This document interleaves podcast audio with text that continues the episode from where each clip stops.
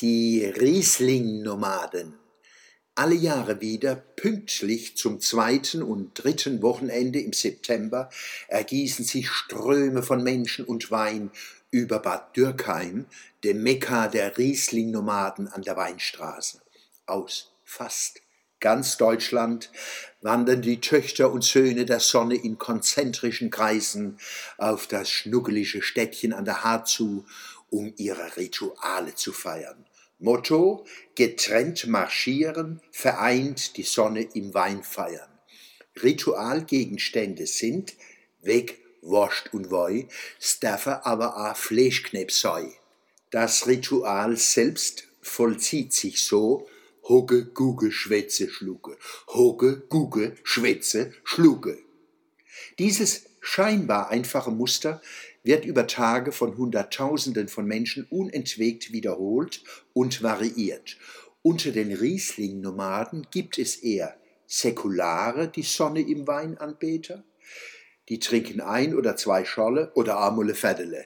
Viele Riesling-Nomaden aber gelten als Fundamentalisten, die ihre Übungen streng um die heilige Zahl sieben entfalten. Sieben Schobbe in sieben Schubkärschlin oder sieben Schobbe im Beudorf. Wenn es um Völkerwanderungen geht, unterscheiden die Migrationsforscher zwischen Push- und Pull-Faktoren. Das englische Push kann ins Kurpfälzische übersetzt werden mit Schiebe, Schugge, Drigge, Stumbe. Und Pull heißt ziehe, logge, hole, robbe. Ein klassischer Push-Faktor ist zum Beispiel, wenn die Frau zu ihrem Alten sagt, Vater, Du gehst heute mal auf den Waschmarkt, ein paar Schuppenbärste, das wieder Glorwäsch im Kopf, nicht dann bist du total neben der Kapp.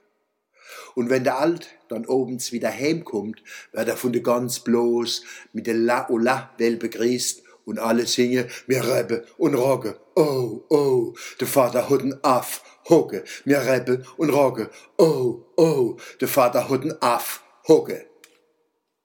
Meiner Familie schicke manchmal immer als a oft ihren 30-jährigen Sohn als unbegleiteten minderjährigen Flüchtling, kurz Umf, auf der Waschmarkt, dass er beim Schubkerschel ihres Vertrauens schon einmal einen Fuß ins Schoppeglas kriegt.